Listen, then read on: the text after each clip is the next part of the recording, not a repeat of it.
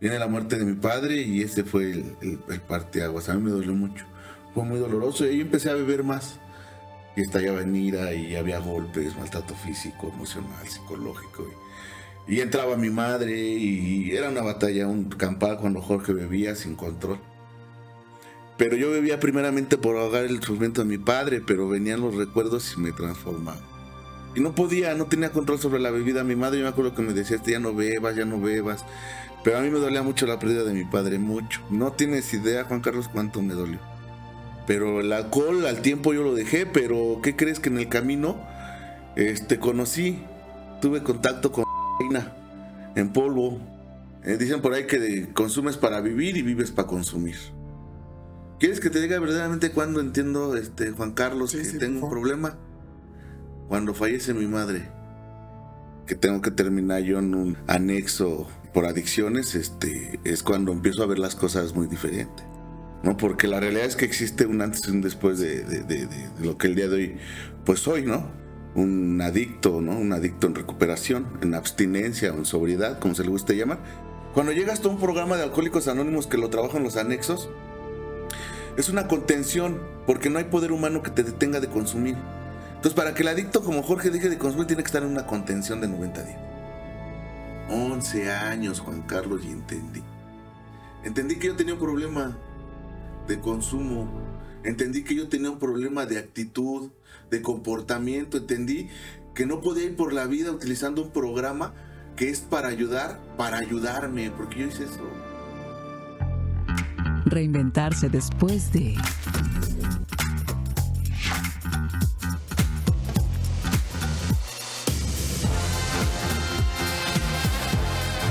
Host Juan Carlos Esquivel.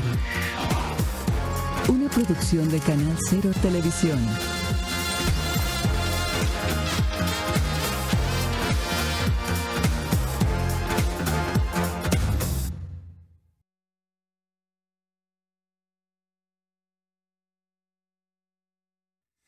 Hola, bienvenidos a una emisión de Reinventarse después de. El día de hoy vamos a hablar sobre las adicciones. Para esto tenemos a Jorge García, un buen amigo, compadre eh, de, de- de staff de cine, de iluminación, que va a apoyarnos a platicar, a, a deshilar cada una de las eh, consecuencias, de las causas de todo este tema. Y quisiera empezar con una frase, pues bien, bien ruda, que dice que toda adicción inicia con dolor y termina con dolor. Mi querido George, bienvenido, hermano. Qué gusto. Gracias. Gracias, patrón. No sé si es este patrón Juan Carlos, pero gracias. aquí, como tú. Gracias por este por tu invitación. Un tema bien fuerte y muy actual de nuestra sociedad, pues son las adicciones, son las drogas, el, el cambio generacional que estamos teniendo. Y pues vamos, tú has tenido el, el, pues la fortuna, la desfortuna de, de, de haber pasado por esto. Y quisiéramos conocer un poquito tu historia, mi querido Jorge. Me gustaría saber primero, eh, bueno, antes del contexto de entrar de lleno, déjame presumirte, caray, que eh, George es un, un viejo colega de, de los medios de comunicación. Él es experto en, en el calor, el, el- el nombre de, de su puesto es gaffer, que es la persona encargada de iluminación para colocar todo tal cual como lo, lo- el fotógrafo tiene la visión de un set. Entonces, pues se habla un lenguaje pues muy especializado, muy técnico de las luces, del tipo de luz, del tipo de conexión, de la planta de luz, de la energía. Y, la verdad es que es un trabajo padrísimo. ¿Cuánto, cuánto tiempo has trabajado en el tema de, de la cinematografía y de la televisión? Y si no mal recuerdo, tuve que iniciar a la edad de 23 años, 24, por cuestiones este, de mi padre. Mi padre también fue staff técnico, trabajó muchos años. Él llegó a, estos medios por parte de, de un tío que era fotógrafo, conocido como el Chagoyo. Y este, y entré por cuestiones de que pues había que elaborar, ¿no? Yo había este, contraído nupcias a la edad de 20 años, 21 años. Y pues había que trabajar. Entonces, este, pues no, no, bueno, bueno para la escuela, pues no fui. Más bien no es que no haya sido, no quise ser. Este, tengo la fortuna de, o fortuna, o, maldición, o lo que se sea, de ser hijo único. Y este, y, apapachado de la mamá, apapachado del papá. Y entonces mi padre fue una persona fuerte y, me dijo, este, pues hay que trabajar si no tienes ganas de estudiar, ¿no? Porque nunca me vio las ganas. Y él me, me involucró en esta parte, iba, le llamaban, le llamaban y todavía le llaman chinchihuilla, ¿no? Este, de ir a ayudarles a recoger los cables, a, ir aprendiendo, me decía mi padre, vas a aprender. Y, y se dio la oportunidad de, estar con él y con sus compañeros de trabajo hasta que cierta, cierta ocasión pues me dieron la oportunidad de, ya entrar de lleno a, lo que es laborar cobrando. Y sí son con fácil unos, estoy hablando unos 24 años. Pero Tú tienes una trayectoria padrísima, has colaborado en muchísimos comerciales de, de- para spots de televisión, en cine, también has trabajado en cine. Eh, como tal, el cine, pues he hecho un- algunas cositas, pero fíjate que yo esta cuestión de mi trabajo la divido en, en- en- en- dos partes, el antes y el después, ¿no? Porque la realidad es que existe un antes y un después de, de- de- lo que el día de hoy, pues soy, ¿no? Y lo que tuve que vivir. Pero hoy me gusta, hoy lo disfruto. En aquellos ayeres era mero trámite, mero quedar bien con un padre, una cuestión, pues es que hay que trabajar para mantener. Era, era bien desgastante. Pero lo que me daba para arriba era lo que iba a cobrar, ¿no? Decía, ay, no, pues voy a ganar tanto. Y eso fue lo que me motivaba a seguir, pero perdí eh, de vista esa cuestión de, de, de- amar lo que haces. Por ahí alguien me decía que si en algún momento eh, llegas a amar lo que haces, jamás en la vida tendrás que trabajar. Y, pues yo no, no lo hice así. Hasta después, ¿no? Por lo sucedido, pues tuve que encontrar la perspectiva desde otro punto y, encontrar, pero sí son algunos años. Pues Dios, sí existe un antes y un después. Hoy sí te puedo decir que, que extraño, sí extraño, me gusta, sí me gusta, me agrada también, me fascina esta parte de, la iluminación de, de estar atrás de, de las cazuelitas, de aprender con, con, con las nuevas generaciones, con las nuevas cosas que hay, porque pierdes el hilo, ¿no? Hoy tengo que trabajar para, para muchas cosas, o, o lo más importante que es lo que el día de hoy me mantiene para lo que el día de hoy es hoy, ¿no? Que es la parte que tuve que encontrar en, en esta parte de las adicciones. Tú has sido también parte fundamental en mi desarrollo de, de- de aprender la iluminación, el manejo real en la práctica de cómo eh, se comportan las sombras, las luces, y súbele y bájale. Y es una putiza también esto de que súbete cuánto te gusta, cinco metros ahí a la tramoya, y bájala, y ahora préndela, y ahora es, es- es todo un arte. sí, sí, es algo muy, muy complicado y te vuelvo a repetir, es algo bien raro y bien chistoso hasta que lo dices porque yo antes me costó mucho trabajo entender eh, la calidad de la luz, eh, me costó mucho trabajo entender los números de, de las, de, de las cazuelas, las luces, el, el 4000, el 6000, el leche o sea, ¿por qué? Porque no había en aquel entonces el interés de, de aprender, yo estaba por estar, la realidad. Sí. Tanto es así que yo tengo una anécdota muy chistosa que, que- que en, el, en el grupo de staff donde caminé unos años junto con mi padre, eh, se, se hizo hasta, eh, como hoy hacen memes, en aquel entonces algo similar. Yo recuerdo que estábamos trabajando en un foro de Churubusco, no, no recuerdo qué número, pero ves que en Churubusco están los columpios, ¿no? Le llaman a la tramoya columpios porque están agarrados en base a cadenas, o sea, se mueven. Y yo me acuerdo que ese día me tocó subirme a, los más bajitos, porque existen de niveles, hay más, los más altos, el más bajito que serán, te gustan 3 metros, 4 metros de altura. Y este, y era de las primeras que me subí a esa tramoya y, y me subí. Pero ¿qué crees que cuando yo me subo a ese columpio y me quiero parar, pues no, pues son las tablas con las cadenas agarradas nada más, sin, sin- No, no, sin un sí. pasamanos ni una protección. Y a la hora que yo me quiero parar, pues se mueve el, el columpio. Y no, yo sentí un temor grande y, y yo me volví a sentar y me bajé y le dije al jefe del grupo este que se suba alguien con más experiencia. ¿no? Y hoy aprendí, ahí entendí que no, no, no, si no sabía, pues no tenía por qué arriesgar. Y se quedó esa, ¿no? Al tiempo con los compañeros me decían, ¿qué? ¿Te subes o que suba alguien con más experiencia? Pero al tiempo te das cuenta que tienes que enfrentar parte de esos miedos, porque es tu chamba y tienes que subirte y si no hay quien, ¿cómo? Es un trabajo de mucho riesgo, es un trabajo de altura y aparte es un trabajo de eléctrico donde se manejan plantas de luz, eh, voltajes de 220 de, de conexión. Es un trabajo muy peligroso, entonces, vamos, pues es un oficio más bien, no sé si, si tuvieras que... De entrada no creo que exista algún gaffer que sea eléctrico o ingeniero eléctrico de profesión. ¿Te topaste alguna vez con alguien? Pues creo que sí existen compañeros por ahí, no, no sé muy bien, pero hay compañeros que tienen que trabajar y también le estudiar. Yo creo que es más de oficio, ¿no? Eh, de aprendes conforme vas, ¿no? Sí. Eh, decías eso de, de, los errores, pues se aprenden y, van, van visualizando, viendo, pero sí, sí, sí. Sí, es muy, muy agradable, es muy riesgoso de repente. Entonces, para, para toda la banda del cine de televisión que trabaje todavía, aquí está disponible el, el buen Jorge para cuando se les ofrezca un buen gaffer fregón. Yo respondo, ¿cómo de que no? Digo, la verdad es que así que digas, uy, qué bueno, pues trato de defenderme. Tengo familiares que realmente pues son mucho mejores, ¿no? Tengo un tío, compadre que se llama tío Leonardo, tengo otro tío que se llama Raúl, y compañeros, ¿no? Pero sí, sí, sí, mucho mejores. No, lo interesante a mí, ya, ya para finalizar esta parte, es la capacidad que tienes de trabajar en diferentes equipos de trabajo. Entonces tal vez hoy te toca con un director, mañana con otro fotógrafo. Entonces puta, aprendes lo mejor de la ejecución de cada uno de ellos, ¿no? Para llevarlo a la práctica. Y los nuevos equipos, como lo estábamos platicando de los los tubos que ahora ya son inalámbricos con un chorro de potencia, son más ligeros, son mucho más maleables para ponerlos en las esquinas, en las esquinas o en donde menos te imagines es chulada, ¿no? Cómo ha avanzado toda esta todo, tecnología. Todo antes usas alambre, ya usas los hinchos, ¿no? Los, los stickers para pegar. Antes era este un desarmador y tu, tu pija con el alambre recocido al talí, ¿no? Ya tienes que traer en el talí los hinchos, los grandes, los cortos, los pegoles, ¿no? O ya tienes que traer más cosas. Todo se, se implementó. Antes nada más era tu talí, ¿no? el normal, el que todos usábamos, el de cuero, y lo comprabas y nada más era tus dos desarmadores, la Chanelog, la de corte, la de electricista y la de extensión, tus guantes, ¿no?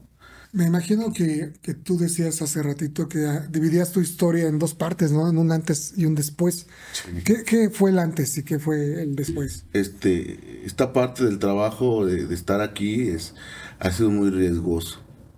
Yo, este, yo en esta parte de los medios perdí a mi padre en un accidente, en un, en un, en un trabajo. Y, y, ese fue el parteaguas a lo que el día de hoy soy, porque lo soy, no puedo decir que no soy, soy este un adicto, ¿no? Un adicto en recuperación, en abstinencia o en sobriedad, como se le gusta llamar. Pero este, en ese, ese fue la cuestión que a mí me, me, me, partió para, para terminar lo que el día de hoy soy. Pero antes, yo te lo decía, era trabajar por el solo hecho de tener dinero. No, nada más. No trabajar por, por valorar o por aquilatar o por disfrutar cuando pasa la situación de, que tengo que terminar yo en, un, en, un, en una casa anexo eh, por adicciones, este, es cuando empiezo a ver las cosas muy diferentes. ¿Tu papá fue el que se lanzó al agua por rescatar una cámara? Exactamente, mi padre tuvo que ir a hacer este un comercial de El Marcianito a la Manzanita Sol, no se acuerden, que salía el Marcianito, ¿no? Y y este, les tocó ir a hacer uno a Playa del Carmen. Hicieron un, los defectos, no me acuerdo quiénes iban defectos, hicieron un islote como a 500 metros adentro del mar.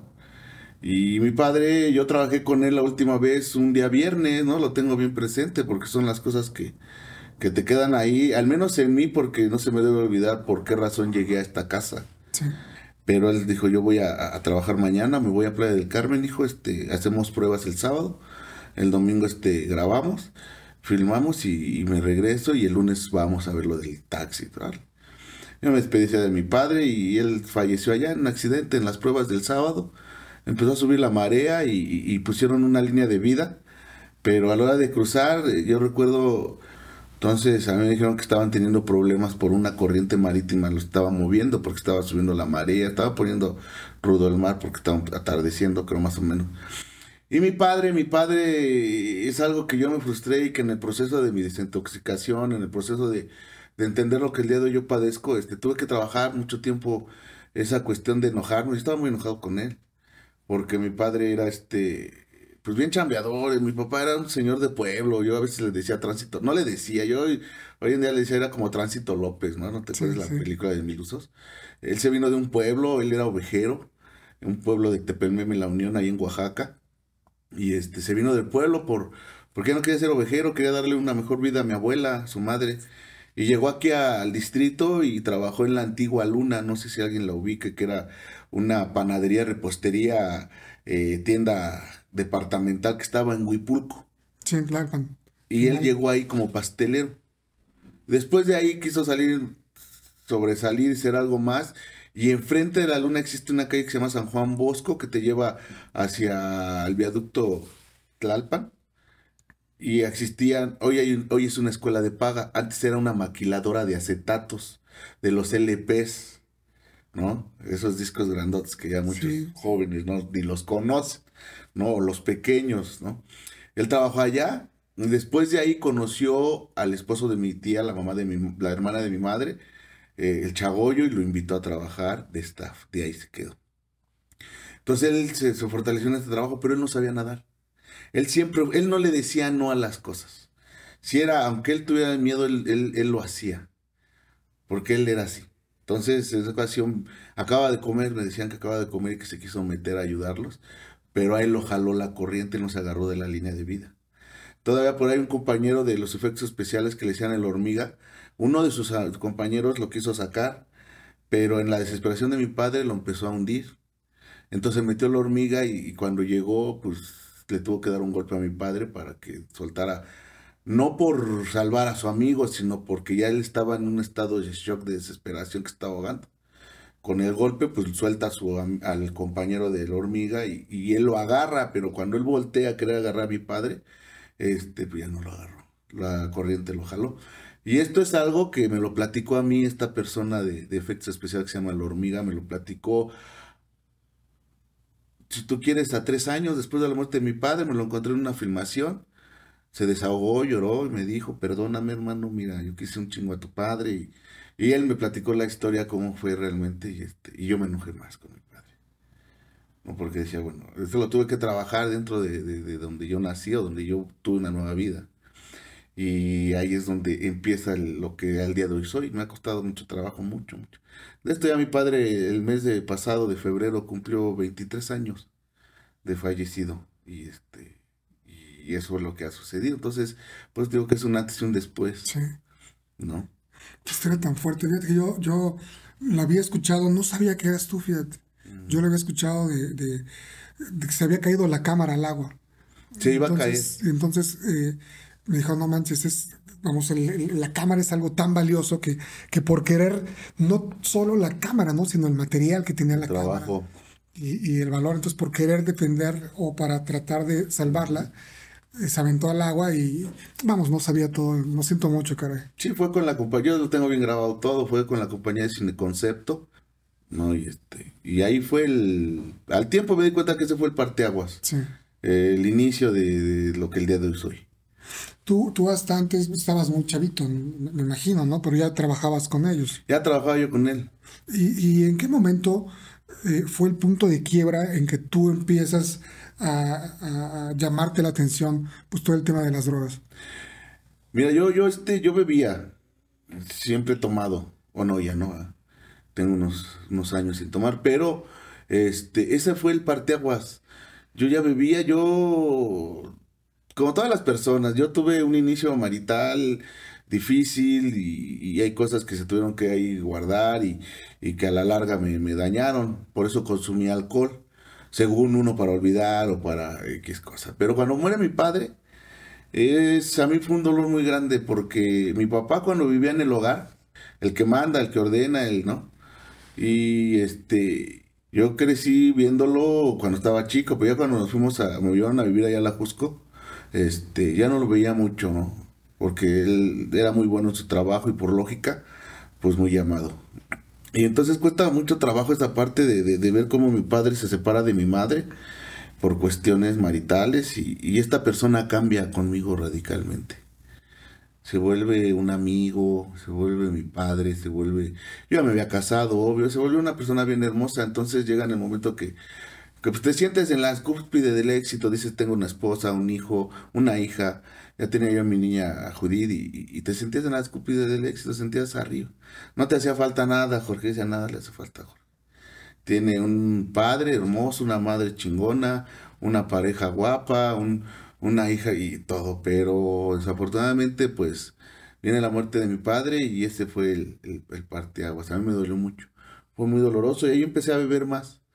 No me dolía mucho escuchar, yo bebía en la casa, eh, tenía una foto con mi padre en un fin de año de, de, de una filmación, fuimos a festejar a, al, al, restaurante Enríquez Sí. y tenía una foto con él abrazados chupando y todo, ¿no?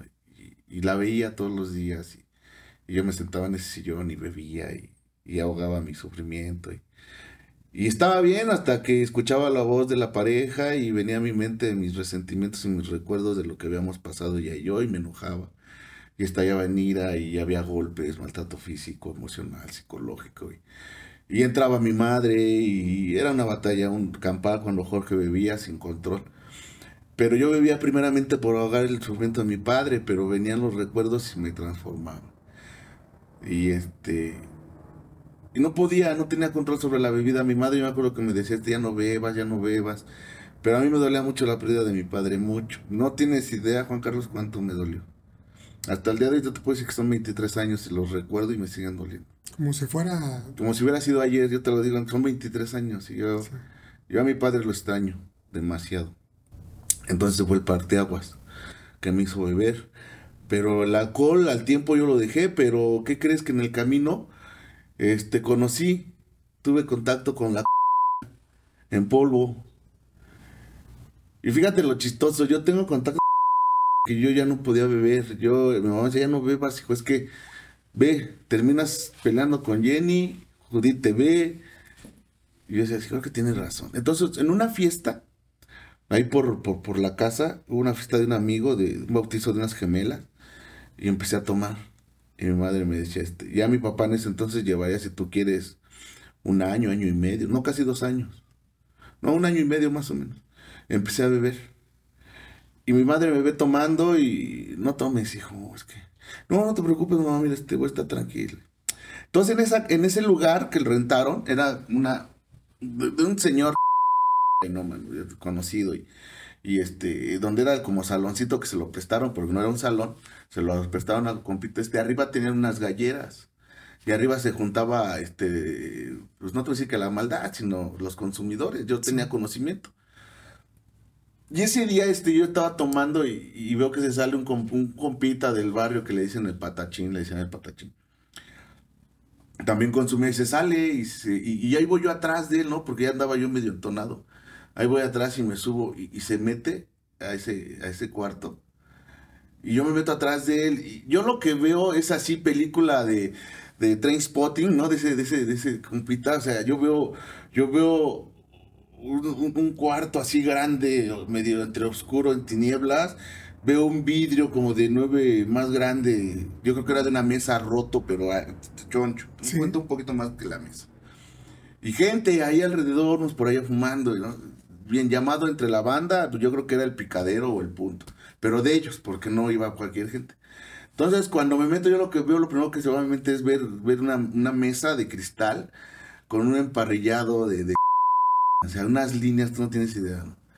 Y, y, y yo, y, y, entonces en eso el, dueño que estaba ahí voltea y, le dice, me dice, ¿qué traza este eh, lobo, no? Negro, me decían. Y, voltea al patachín y dice, ay, me, siguió. Y yo me quedo así en, en, pasmado y este compita, ¿no? Por omitir nombres, este compita este, me dice, ¿no quieres? Para mí, yo tuve un gran problema. Mi mamá fue una gran trabajadora este, social. Ella no estudió, pero fue una trabajadora social. Ella, ella le ayudó a mucha gente allá en la colonia. Ella ayudó a la expropiación de la colonia. Ella, ella, ella, trabajaba por la gente. Le gustaba estar en esas directivas para que el dinero no tuviera fuga. O sea, fue una trabajadora incansable. Mucha gente la conocía y le decían la doña. Era doña chingona, ¿no? Entonces, cuando a mí me dicen no quieres, en mi mente ya entre lo, lo borracho, ¿no? Las secuelitas, porque todavía estaba muy borracho. Sí. Entra en mi mente diciendo, ¿cómo le voy a decir que no? O sea, ¿qué van a decir mañana? No manches, el, el hijo de la doña, ¿no? Se le arrugó y, y no quiso. El, el, yo así pensé. Sí, sí. Hoy me doy cuenta que, que ese pensamiento es parte de mi enfermedad. Y este, le dije sí. ¿no? Me dan el popote, me acerco a la mesa. Pues yo había visto cómo era en las películas. Sí. Lo que vino después fue algo mucho mejor para mí en ese momento. El seguir bebiendo, el que mi madre se fue caminando, en que la pareja así. Y llegué yo el otro día a las 8 de la mañana después de la fiesta. No, drogado. Con varias chelas y pomos, pero sin, sin, sin esas partes de que te tambaleas por el alcohol y. No, no. Y toco a la puerta, ya llegué, mamá, y mi mamá me ve y me dice, ay, qué bueno que te metes bien. Y si así tomaras, si te metieras así, pues por mí toma, ¿no? Sí. Lo que ella nunca supo hasta después fue que pues yo iba drogado. Y ese fue el, el- el- el- la, la apertura a conocer el mágico mundo cómico musical de- del consumo. Cuando se traspasa esa línea de la primera vez, es un tema serio, ¿no? Porque puedes hacerlo por presión social, por el que dirán, por curiosidad, por inmadurez. En tu caso, eh, yo creo que fue la combinación de muchas cosas, ¿no? Pero, ¿qué pasa una vez que traspasas esa línea? Mira, una vez que traspasas esa línea, Juan Carlos, ya no hay una vuelta de hoja. Ya no la hay. Si no encuentras una ayuda, y aquí el problema es que no la vas a querer. No, yo venía muy dañado, inconscientemente. Hoy me doy cuenta porque tuve que pasar años para encontrarme y darme cuenta de lo que sucedió en mi vida. Para poder hoy estar bien. Para mí fue... A mí la cocaína, el consumo me dio algo que, que no tienes idea. Al día de hoy lo entiendo y lo sé porque en base a estudiar esta parte del programa, de lo que el día de hoy soy, me doy cuenta que, que mi crecimiento en base a ser hijo único, apapachado, mantenido, huevón, baquetón, como tú le llames, me hizo ser un ser este inmaduro, un ser con lleno de, lleno de miedos, un ser huevón. Entonces a mí va para arriba, para arriba. ¿No? Empiezo a consumir, si tú quieres, cada, cada mes, ¿no? Porque existe el miedo, ¿no? Que, que- dentro de- del crecimiento que te dio tu familia, de los valores, está mal. Eso no se puede. Entonces, por miedo dices, no. Empiezo a consumir y de repente consumo en el trabajo. En esto del staff. Entonces, de repente, el ir, venir, correr, caminar, cargar, no estás así pilas. ¿Y qué quieres, señor? Y voy y corres y sudas y, y te da para arriba. Entonces decía, no, pues de aquí soy. Llegaba a la casa y me daban ganas de lavar, de ayudarle a mi madre, trapear, barrer la azotea, eh, podar el pasto. hyper todo el O sea, tiempo. todo arriba y, y a mí me encantaba. Porque cuando esto se acababa, era regresar a lo que era Jorge, un niño lleno de miedos, una- un personaje que extrañaba a su padre, un personaje que tenía que ser padre, un ser inmaduro. Hoy lo entiendo, hoy lo comparto con mi hijo, lo comparto con mucha gente. Para ser padre hay que estar preparado mental y físicamente, no es de, ay ya, no, Sí. no, este... Ahora, la, la- la- la cocaína es cara. En el, tra- en el trayecto de todo esto, me imagino que probaste otras sustancias diferentes, ¿no? Yo no, yo en la secundaria, si quieres, fumé. No me gustó. La realidad es que no me gustó. A mí la me, me gustó. ¿Y sabes cuál es el problema? Que mi orgullo y mi ego de hijo de niño único, apapachado, mantenido, dije es caro. Y yo me lo merezco. Eso era algo que me hacía sentirme aún más, ¿no? Decía, güey, o sea, yo consumo caro. La marihuana. Y así lo llegué a externar, la marihuana y, y el recitol 5000 en aquel entonces para jodidos. ¿Y qué te pasó en algún momento donde querrías consumirla, pero no tenías lana para comprarla? Pedía prestado. En base a trabajar aquí, pues tuve la oportunidad de poderme consumir y ¿Tenías lana? pagármelo, Sí, había. Sí. Pero ¿qué sucede cuando te gana? Ese es el problema. Cuando ya te... Porque pasas la línea. Eh, dicen por ahí que consumes para vivir y vives para consumir. ¿No? Entonces llega un momento que, que fue mensual, pasó a cada 21 días, pasó a quincenal, pasó a semanal y pasó a diario. Yo tenía un taxi, salía en el taxi. Tenía un taxi gracias a la muerte de mi padre. Porque en base a la muerte de mi padre, el seguro pues, pagó y compramos mi madre, compró dos taxis. Uno se lo quedó ella y uno me lo quedé yo. Entonces, pues, ya salí a trabajar el carro y salió una lana, ¿no? Ya cuando eran las últimas, pues era. Vamos con el bueno y este, una de a 50. Para poder trabajar el carro y ya por la tarde compramos otra de a 100. Y ya te gastas la cuenta que va a quedar en la casa y así, eso, eso, eso, eso te, va, te va ganando. ¿No? Hasta que... Y yo no te voy a decir que yo llegué a un anexo porque yo ya estaba en muy mal estado, ¿no? La realidad es que no. ¿En, en qué momento es cuando tú te das cuenta que ya tienes un problema? Yo no me doy cuenta, Carlos. Yo no crees que llegué a un anexo a una casa porque me di cuenta que mi vida estaba eh, perdiéndose. No, la verdad es que no. Te voy a platicar la historia y te la he platicado a muchos compañeros porque esa es la realidad. Yo hice la campaña, me invitaron con los trabajos, el trabajo donde yo estaba del adiós al Volkswagen. No sé si te acuerdas que se hizo una campaña. La última del adiós unidad. al Bocho. Sí. La última unidad en Puebla. Eso lo hicimos con la compañía de García Bros y Asociados, con GB, ¿no? Con, con Bros. Y este, y fueron muchos días. De esos muchos días a mí, por parte de la muerte de mi padre, porque pues eso fue, no creas que fue porque ay, yo era muy buen trabajador y no. Por agradecimiento a lo que mi padre trabajó con algunas compañías, me, me, me llamaban. Y eso es la realidad, no es que fuera yo bueno. ¿no? Yo era huevón, comodino. ¿no? Entonces me llamaban por esa cuestión. Entonces, obvio que de este proyecto fueron muchos días y a mí me dieron fácil como unos 10. Y en aquel entonces era muy bien pagado, muy bien pagado. Estoy hablando que eran alrededor de 3.800 pesos por 10 horas, más horas extras, y ese proyecto dio muchas horas extras. Entonces, este, pues yo ya consumía, mi madre ya tenía conocimiento de que yo era cocainómano, la pareja por igual. O sea, ya, ya, ya, ya, ya no era un secreto. Yo ya lo externé, se lo dije a mi madre porque era así como que denme permiso, no o sea, ya. Es mi dinero, es mi cuerpo, soy yo, ¿no? Me late. Y ahogaba mi realidad. Ahogaba la frustración de un matrimonio que mal empezó y mal terminó. Lo único bueno de ese matrimonio pues fueron mis tres hijos, ¿no? Y haber conocido a su madre, porque tampoco fue malo, ¿no? Sí. Y este, y entonces a mí me gana ese día, este, y me pagan, ¿no? Después de haber hecho esa campaña, un miércoles que pagaba, me dice, venga por su cheque. Voy por el cheque, Juan Carlos, y yo veo una cantidad que digo, ay cabrón, ¿no? O sea, yo no la había ganado en ningún proyecto. Dije, no mames, no, perdón por la palabra, Sí, sí. se pueda, pero que no inventes, ¿no?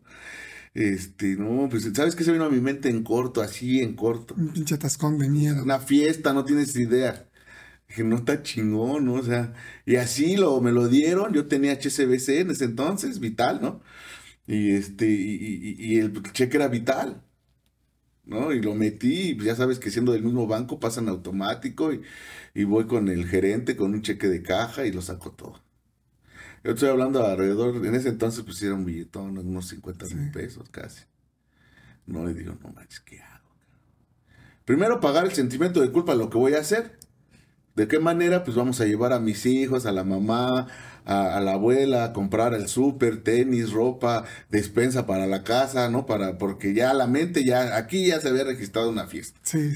Eso fue eh, eh, el miércoles lo cobro, les digo, vámonos el jueves, ¿no? Qué bueno que lo hiciste antes y no después. De, ¿no? com- sí, de compras, nos fuimos de compras, se compró, se llenó. Y haz de cuenta que cuando vamos llegando en el carro, ahí por tu casa hay una calle que se llama Quinchilta, así muy parada, muy empinada. Y cuando llegamos a la punta de arriba, cuando yo doy vuelta así, de este lado va dando vuelta el bueno, el que me vendía, ¿no? Se le llama bueno al dealer, ¿no? Y lo veo y en ese momento me entra la, bendita ansiedad y... Entonces llegamos a la casa, bajan las cosas y no tienen hambre, ¿no? Que si este, voy por unas, unas, unas, unas pizzas para que no hagan de comer, ¿no? Y me voy por las pizzas. Pero antes de ir por las pizzas yo sabía dónde iba a ir el bueno. Iba a la casa de su novia que vivía más abajo. Y lo alcanzo. No recuerdo cuánto le compré. Solo recuerdo que de su, de su volante quitó la tapa, sacó una bolsa con varios envoltorios. Ahí está. ¿Cuánto es tanto? Siempre fui huevón, se la llevé a un compañero para que me la moliera, me la metiera del modo que yo me la, me la metía, que era en una bolsita de, de plástico. Entonces me hizo varias, ¿cuántas fueron? No sé, a mí me entregó como 7, 10 cajas de, de cerillos con, con bolsitas, ¿no? Yo no pude, regresé de, de, de, de la, de, la, de la pizza, comimos a día rápido y, ya me dieron las 6 de la tarde, me reporté con el grupo, tienes llamado mañana. 6 de la mañana en el foro de, de, renta imagen, ¿no? Eh, sí, señor, ¿no? Sí, Andrés, este, ya llego, sí, sí, sí.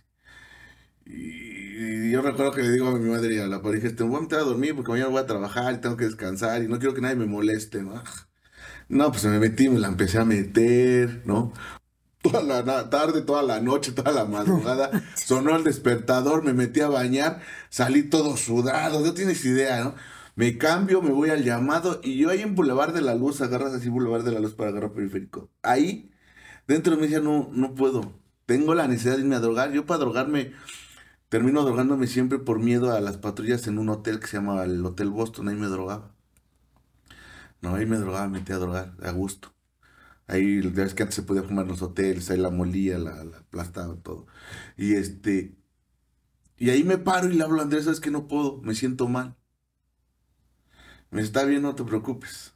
Este, llámale a tal carnal, porque se venga a tu lugar, tú regresate y vete al doctor. Sí, sí, sí. Apagué el teléfono y adiós. Agarré la necesidad, periférico de regreso hacia Huipulco. Pues tanto era mi necesidad que decía, yo no llego a, al Boston. Ya no llego, el Boston es en el Estadio Azteca, estaba el Boston, estaba yo en periférico calzada de Clalpan, ¿qué tanto era? Cinco minutos, seis de la mañana, seis y cuarto, no, cinco y media, porque yo tenía que llegar a las seis allá. O sea, era nada, pero ya era la necesidad de ya drogarme. Y este, me meto a un hotel que se llama sobre calzada de Clalpan, que se llama La Luna. ¿No? Y ahí me meto. Y ahí empiezo a consumir todo lo que me dio este carnal. Me lo acabo como a las ocho de la mañana, ¿no? Y, este, y vuelvo a subir a la colonia por más. Me vuelvo a regresar, le hablo a una amiga, termino haciendo cosas que en su momento hice y me agradaban.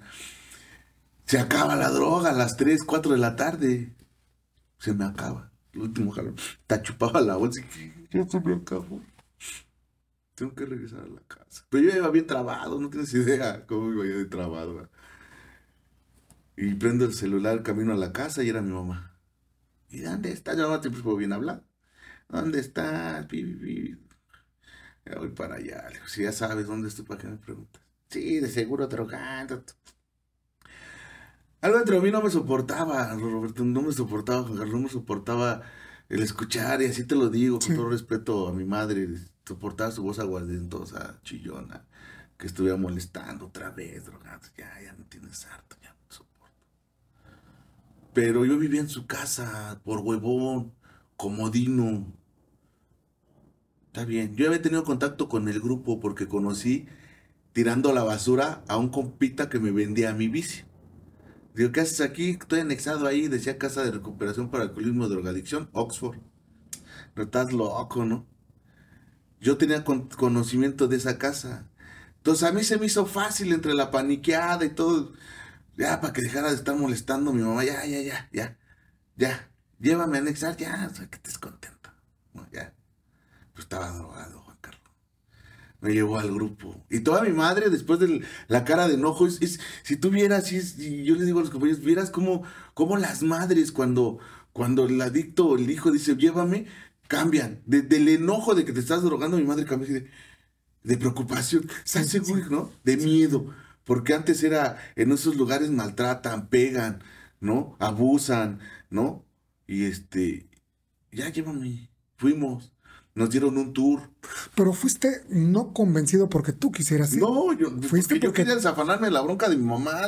dije, mañana se va a despertar y me va a empezar a joder. A ver, vamos a hablar. Y yo no quiero, no quiero estarla escuchando. Y no nada más es mañana. Va a ser pasado y va a ser toda la semana, si no es que todo el mes. Y si yo me salgo a algún lado va a estar molestando. Ya, ya sabía yo. Sí, sí. Yo ya sabía. Yo no quería eso. Ya estaba harto de su presencia. Era la enfermedad como tal. ¿No? A mí no me importaba ni mi madre ni, ni la pareja. Yo en ese momento ya eran tres hijos. Era Judith, Johan y María. No me importaba. ¿Y en qué momento te reconoces a ti mismo como adicto? Que tú digas, mm, yo. Carlos, yo te dijera, a mí me pasaron años años, Carlos. ¿Qué, pasó la primera vez que entraste a ese anexo? ¿Cómo te fue? ¿Cuánto tiempo estuviste? Estuve anexado un mes. El proceso de los internamientos normalmente en las casas son de tres meses. ¿No? 90 días para que se te haga. Pues no te haga tan largo, dicen, ¿no? Ya porque dices meses, ay, tres meses, bueno, 90 días. Ah, son días, ¿no? Pues ah, es lo mismo, pero es la mente la que te juega, ¿no? O te lo bajan en semanas, dos semanas. Ah, son 12, ¿no? Son tres meses. Sí, sí, lo La juegas con la mente del adicto. Y, es real, ¿eh, Juan Carlos. Tú, al adicto le dices, vienes por 90, por tres meses. ¿Qué? No, ¿cómo tres meses? No, es un reto, tres meses. Bueno, ya 90 días, ¿no? Bueno, ya vienes por 12 semanas. O sea, dicen 90, ¿no? O sea, tres meses, 90 días, dices dos semanas. Ah, dos semanas. Pues dos semanas, dos, tres meses. Oye, pero tú llegas, quien está anexado está en contra de su voluntad. Ah, pues obvio. O sea, tú crees que yo fui porque quería parar la bronca. ¿no? Pero yo no fui porque estoy, si hubiera estado consciente, entre comillas, bien, yo no voy. O sea, yo me iba a encerrar 90 días, no.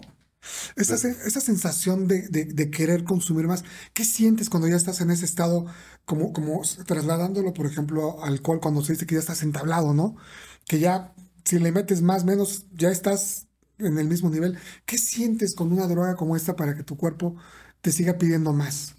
¿Cuál es la sensación? Mira, más allá de las sensaciones, es una estabilidad donde tú puedes consumir alcohol y no, te, no tienes esos estragos de que te vas de lado, te sientes bien. Pero de repente el del consumo eh, te empiezas a ir un poquito más allá y quieres estabilizarte porque te empiezas a ir mucho para arriba. Entonces vuelves a tomar, te echas dos, tres copas fuertes de tequila, de lo que sea, para que se anivele. El, el, el, el de arriba, que es la cocaína, que te da high, tienes que meterle un, un depresivo, que es el alcohol, para. Y estás en un estado de tranquilidad. Según tú disfrutas, pasa, está todo chingón. Eres el grande, eres, es muy difícil. Es para un adicto como yo, un enfermo, es muy difícil manejar esas emociones. ¿Por qué? Porque hay carencia. Pero esa necesidad de darle más y más y más, ya cuando es el volumen y la frecuencia más cercana, ya no te, o sea, tú te sigues sintiendo bien, tú te sigues sintiendo como... Llega un momento que no te sientes bien, es la necesidad, engañas, el, alcohol, el alcohol como tal, este, el cuerpo lo pide. Cuando ya tienes un síndrome de abstinencia por, por, una enfermedad de alcoholismo, eh, el cuerpo te lo pide. O sea, ya no es que, que, que, que hay que dártelo. Porque si no empieza el cuerpo a tener eh, secuelas, eh, te, te, convulsionas, las manos se te, te engarroñan, ¿no? Y, eso es porque el cuerpo te está pidiendo para que se establezca, ¿no? al ratito te voy a platicar un poquito cómo, cómo hay una estancia gubernamentaria que no entiende ni el conocimiento de la enfermedad y vino a hacer mucho daño. Bueno, entonces, eso es en el alcohol. En la droga, en cualquier sustancia psicoactiva, a lo que engañas es al cerebro. El hipotálamo, que segrega, ¿no? La, la, la, la célula de la, de, la alegría, la endorfina, creo. La dopamina. La segrega. Esa, esa, esa dopamina es segregada por cualquier evento bonito. El primer beso de tu vida, de tu novia. Cuando te da el beso sientes, híjole, es, está segregando dopamina. Un una caricia de tu madre segrega dopamina. Pero la cuando tú estás triste, bajoneado, te la metes y llega al cerebro y segrega dopamina. Entonces tú lo engañas. No estás segregando naturalmente por un beso, por una caricia. Estás segregando por un consumo que llega al hipotálamo y lo hace que salga. Entonces estás arriba, contento. Pero vuelves a tu realidad, a tu vida, y no te gusta. ¿Y, cómo es el bajón? Eh, trasladado, por ejemplo, en un término de, de un bipolar que está súper arriba cuando estás drogado, y el otro extremo es la depresión aguda, que, que no quieres salir, que no quieres hablar, que dices, no mames, ¿qué hice qué? Y entonces es un estado de shock y de pena y de vergüenza que tardas semanas en salir. ¿Te llega a pasar algo así cuando ya llegas a... consumes alcohol, sí, porque hay lagunas. Con el alcohol existen las lagunas mentales. Pero con, con la siempre está a la vista. Todo. ¿No? Va bajando. Va bajando, se va consumiendo. ¿Cómo? Pues te empieza a dar el hambre, te empieza a dar el bajoneo, empiezas a comer. Y poco a poco te estabilizas. Y no es que te deprimas, sino vuelves a estar en el mismo punto. Lo que te deprime es el estilo de vida que llevas. Que nunca te ha gustado. Porque estás enojado y resentido con tu vida. ¿no? Con lo que has vivido porque eres un ser hipersensible, porque tienes molestias. Pero eso es a tiempo, o sea, a mí me costó muchos años. En el momento en que tú admites que tienes una necesidad de ayuda, ¿qué tiene que pasar para que sea de ti el, necesito ayuda, ya, ya tengo un pedo serio? Mira, yo no llegué porque tuviera necesidad. Cuando llegas a un programa de alcohólicos anónimos que lo trabajan los anexos, es una contención, porque no hay poder humano que te detenga de consumir. ¿No? O sea, si tú consumes ya en, cantidades, así tú dejes de consumir hoy, puedes dejar de consumir tres días en tu casa, pero va a llegar el momento que, tu vida se te va a volver a monótono, decir yo necesito algo, y va a empezar la, la, obsesión vuelta en compulsión, y no hay un poder humano que lo detenga, vas a consumir. Entonces, para que el adicto como Jorge deje de consumir, tiene que estar en una contención de 90 días. Para que pase, ¿no? La parte que yo te decía, el síndrome de abstinencia, que es sudoración, que es este eh, el estar neurótico, que es el estar hipertenso, que es el estar mal, ¿no? Y cuando, cuando se te acaba, que no tienes lana para comprar, que tu cuerpo tiene necesidad de, de- de consumirla, Pues hay que buscar cómo le hacemos, vendemos, ¿no? Empeñamos, pedimos. Se olvida, se acaba la vergüenza. O sea, la pena queda en un lado. Vas y matas a tu mamá con la vecina. O con alguien que no te conoce. Murió mi mamá, préstame. Y no porque yo lo haya hecho. Experiencias miles, miles. Es la necesidad imperiosa, lo que decía hace rato, de consumir. y en algún momento cambias de, de- de que ya no te alcanzó para co- comprar cocaína y que digas, puta, pues ¿para qué me alcanza? Pues un activo, chingue su madre y venga. Mm, A mí nunca me gustó el olor. Pero sí ha habido gente dentro del proceso que, que pues sí, ¿no? La economía pues hace que te compres un botecito de 5, 7, 11 pesos, ¿no? De activo, Sí. ¿no? Y ya lo haces de, de- de- de chicle, de guayaba, ya. Le buscan los moros. ¿no? Pero en mi caso era nada más lo que yo porque llegué, dicen los alcohólicos, no llegué ni antes ni después. En el momento preciso. sí. Yo ya estaba predestinado, esto es una enfermedad como tal. Y, y entonces, regresando a la pregunta, cuando tú te das cuenta, si hay algún momento donde tú te digas, güey, mi vida está ya, o, o- o que tuvieras el temor a tener una sobredosis y poder morir, ¿tenías miedo de algo? En algún momento sí me dio un, un- un- bajón muy chingón. Con unos compitas me puse bien grave y ellos lo vivieron, pero no, no había como tal un miedo. Pues no hay, no hay, no hay. No existe, no existe como tal el, el que tengas un miedo. O sea, es muy adentro, pero no te importa. El consumo ya es el consumo, la enfermedad ya está desatada. Yo digo, llego, pero no tenía la firme convicción de cambiar. A mí lo que me hace quedarme es lo que veo dentro de una agrupación. ¿Qué, qué viste dentro de un grupo? Pues las experiencias de mis compañeros. Tú, tú me decías, puta, esto va de dos vías, porque o te concientiza escuchar los conceptos y todo lo, lo que o te hace peor. Mira, dice el programa que, que este es un programa de prevención. Evítate. Cuando llegas a un grupo como nuevo, así como Jorge, este, te dan una junta, le llaman junta de información. Te informan sobre lo que tú padeces. Yo te decía, es una enfermedad. No lo digo yo, lo dice la ciencia médica. Todos los doctores entienden y tienen conocimiento que, que a un alcohólico problema, un enfermo de alcoholismo, nadie más lo va a poder ayudar más que otro alcohólico en recuperación, porque lo va a entender lo que le está pasando. El llegar ahí y que te den tu junta de información y que te empiecen a decir, ¿no? Lo que portas, lo que tienes, no lo crees. ¿Y por qué es un arma de doble filo? Porque te están dando, bien o mal, una información verídica en base al libro de la literatura de Alcohólicos que es una enfermedad lenta, progresiva y mortal, trifásica, mente, cuerpo y alma. El alcohol y la droga solamente son la punta de un iceberg a males más profundos. El daño es emocional y mental, ¿no? Del pensamiento y del sentimiento, ¿no? Pero eso tienes que aceptarlo y admitirlo para poderlo trabajar, ¿no? Entonces te lo empiezan a decir. No hay como tal un entendimiento de, de- de que realmente eh, debas de... Que así como hay gente que realmente te pasa el mensaje y te dice la realidad tal y como es, hay, hay jóvenes que, les, que, que no, se van a gloriar y te platican como... Yo, yo, yo te lo digo, ¿por qué? Porque yo me frustré.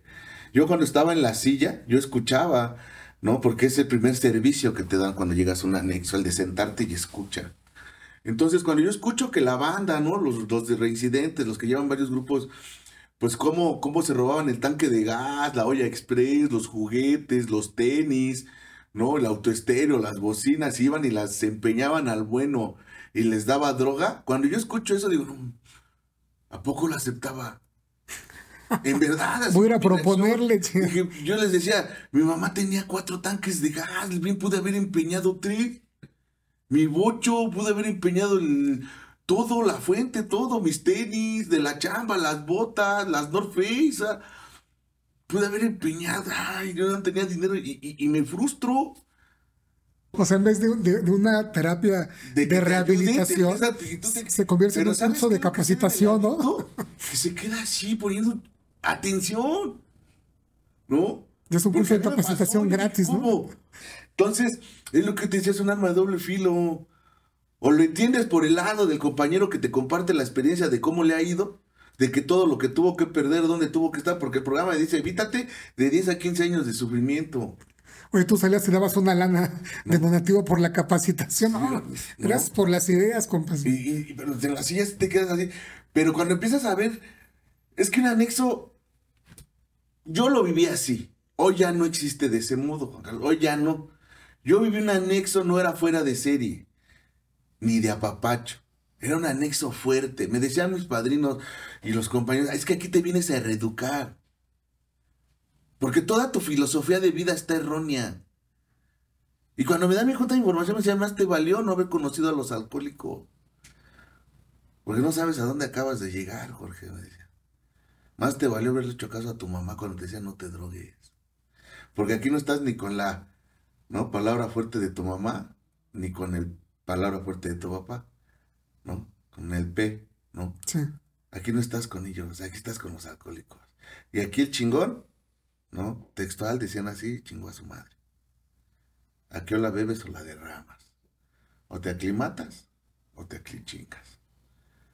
No, no hay salida, no la hay. Hazle como le hagas. Y vamos a ver quién se cansa más, si tú de drogarte o tu mamá de anexarte. ¿Y no me crees? Quédate. O pregúntale al de al lado cuántos anexos lleva. Y empiezas a, escuchar eso y ves a los demás compañeros. No. ¿Sabes uno que se fugó porque no le gusta? Y en la tarde regresa. O ves uno que sale el domingo y el lunes en la tarde ya está hasta la madre nuevamente eh, eh, en el dormitorio de enfermería. Es como. ¿No?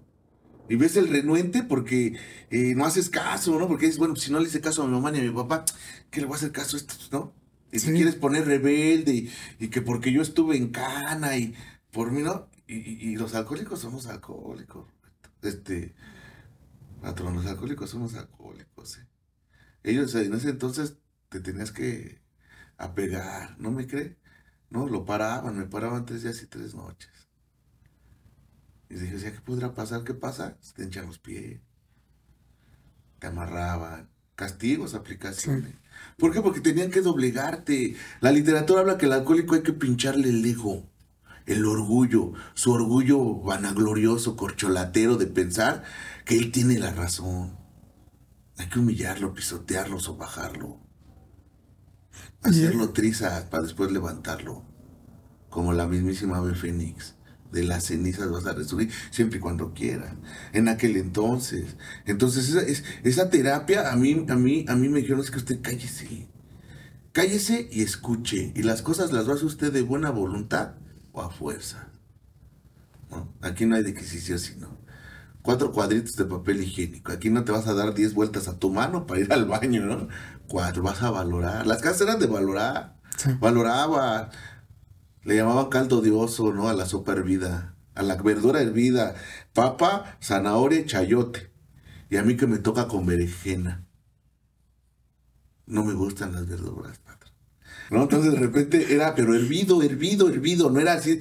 Yo cuando veo mi primer plato, así, en, en mi primera comida del anexo, ¿no? Porque me dan mi junta de información y, y- me quitan el bigote y la barba que traía. Tu manual de bienvenida. y- Y, y lo veo, veo la papa, la zanahoria, un pedazo de, de- de berenjena. Y digo, no, me lo dieron hasta con chía, ¿no? Y no era chía, era la tierra de la verdura que no limpiaban. Sí. ¿no? Y así, a comer. Y no te quejes porque te dan doblete, ¿no? Y te lo tienes que acabar. La sal, la sal era un placer y era algo que te ganabas. Todos. Si todos se comportaban, había sal. Si no, no hay. Los cigarros. Los cigarros, contados, ¿no? Se vuelve otra codependencia, el cigarro por la ansiedad, ¿no? Entonces, al empezar a vivir eso, "Ah, Y te dan baje con la ropa, con los zapatos, con el jabón. con lo que llega a la oficina. O sea, llega a la oficina y, y si te trajeron una, una de, un paquete de 100, a tu dormitorio llegan dos cajas nada más, ¿no? Sí. Y tú no sabes porque no tienes contacto con la familia, ¿no? Tú bien agradecido porque te llevaron dos cajetillas. No, eran como 10, pero se las, te las chingaron. El primer mes no tienes contacto con la familia, No, nada, no, nada 30 llamada, no. días, nada, nada, y escuchas, y sientes y escuche, y cuatro juntas, sentado bien y en escuadra, y silencio total, y la mirada al tribuno, ¿no? Y silencio, y, y este, y ya viene el padrino, y juntas de, de- de estelares a las ocho, y terminan hasta las dos, tres de la mañana, y empiezas a escuchar las experiencias y evítatelo. Y el adicto, como yo, está diciendo, ah, pues yo estoy saliendo, yo me voy, que no voy a salir de aquí. ¿Quién dice? No, están locos, él porque no tiene madre, él porque su esposa... No, pero a mí sí me esperan unas sábanas blancas. Evítate llegar como los demás. Pasaste la primera vez a tribuna y hablaste. Eh, me costó trabajo, pues hay temor. Yo ya cuando termino mi proceso, porque yo lo hice a mi gusto, un mes pagué y yo ya no, pero regresé porque no porque me haya gustado. Dicen que el poder entre desprestigiados, eres carente, ¿no? Encuentras cosas que en tu vida nunca has tenido. Poder, mando, y te confundes y te quedas. Pero no hay la intención de cambiar, porque sigues haciendo las mismas. Le llaman borrachera seca. Seguir haciendo lo mismo, no más que sin consumo. ¿Cuándo entiendo? ¿Quieres que te diga verdaderamente cuándo entiendo, este, Juan Carlos, sí, sí, tengo un problema? Cuando fallece mi madre y yo llevaba 11 años de abstinencia. 11 años, Juan Carlos, y entendí. Entendí que yo tenía un problema de consumo. Entendí que yo tenía un problema de actitud, de comportamiento. Entendí que no podía ir por la vida utilizando un programa que es para ayudar, para ayudarme, porque yo hice eso. Juan Carlos, me ayudé. No, hice uso, mal uso y abuso del programa a mis deseos personales. Y entonces dice la vida, ¿cómo no pretendes que te quite las cosas si no has valorado? Yo escuchaba compañeros que a los cinco años la, vida les regresó su matrimonio, ¿no? Y yo decía, chales, a mí 11 años y me lo quitó. Yo 11 años y se fue a la goma, 18 años de casados. Pues cómo nos iba a ir, Jorge, pues sigue siendo el mismo, el mismo. Usaste de pretexto el programa para que tus hijos, para hacerte irresponsable, para no ser padre. Ah, pues estaba tu madre, tu mamá que te mantenía, mantenía a tus hijos, a tu después pues ella que hace haga cargo. Y tú mientras, pues todo a los alcohólicos. Todo con los alcohólicos. Tengo que ir a compartir, tengo que esto, ¿no? Pero no te das cuenta de que te dañas. Pero algo bien importante en eso fue que yo hice unos cimientos. La literatura me habla de cimientos fuertes. Tú decías algo de reinventarse después de...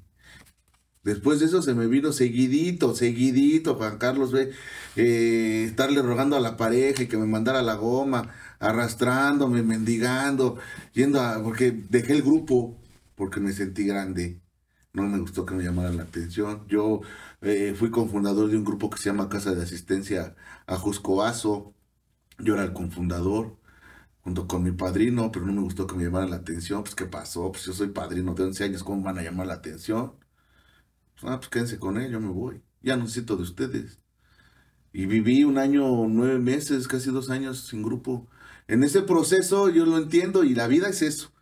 Yo he entendido que Dios, Dios, Dios ahí está y Dios, dicen, ¿no? Los religiosos que vino a la cruz, ahora que viene Semana Santa, ¿no? Este, a derramar la sangre por nuestros pecados. Yo sé que Él siempre me ha amado y, ahí ha estado.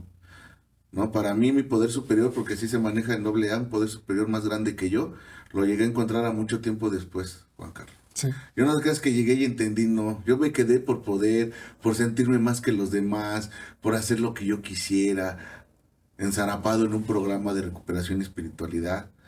Pero la vida se encargó se encargó, así como tengo una borrachera seca de 11 años, por consecuencia tuve una, una, una cruda seca de 11 años, Juan Carlos, ¿no? Y, después de la separación, estar rogando casi 9, 10 meses, ¿qué crees que se vino la enfermedad de mi madre? ¿No? Fueron los 15 años de mi hija la menor, los pudo ver. Yo me acuerdo que mi madre decía, Dios más pido a Dios que me deje ver los 15 años de mi última nieta. Ah, ¿cómo crees, bueno? Pues sí, fue así. Sus 15 años, tres semanas, cayó en cama. La llevé a Gea González, la interné eh, por ahí de noviembre, diciembre y 21 de enero eh, de hace siete años. Me habla el que era su pareja, su amigo, no sé, este ya falleció tu mamá.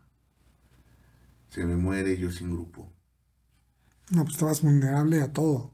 Este, regresa a Jenny, que es la mamá de mis hijos apoyarme en la novenaria, la entierro. Y este, le digo, regresa, y me vuelve a decir, no, yo no regreso contigo. Y cuando te das cuenta de que no tienes nada, de que te has quedado solo. Soy hijo único. Tuve un conflicto con un tío. Porque a mí no me gustó. Yo fui a ver a mi madre entubada. Cuando me la entubaron, yo la fui a ver al hospital y no me gustó, Juan Carlos. Es durísimo, sí. Me llegó la terapia de los alcohólicos.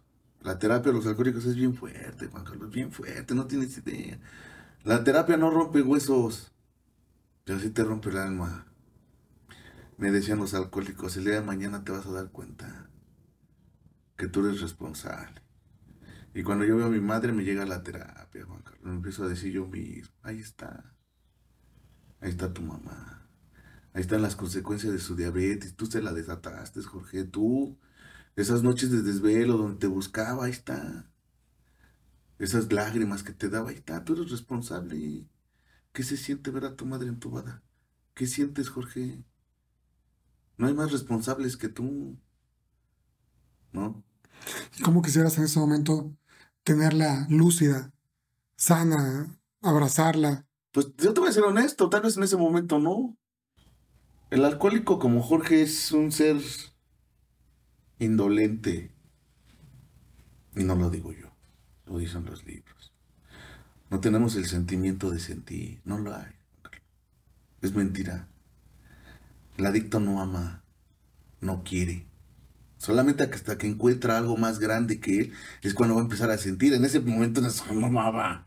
Yo estaba por estar. Yo acumulaba años nada más.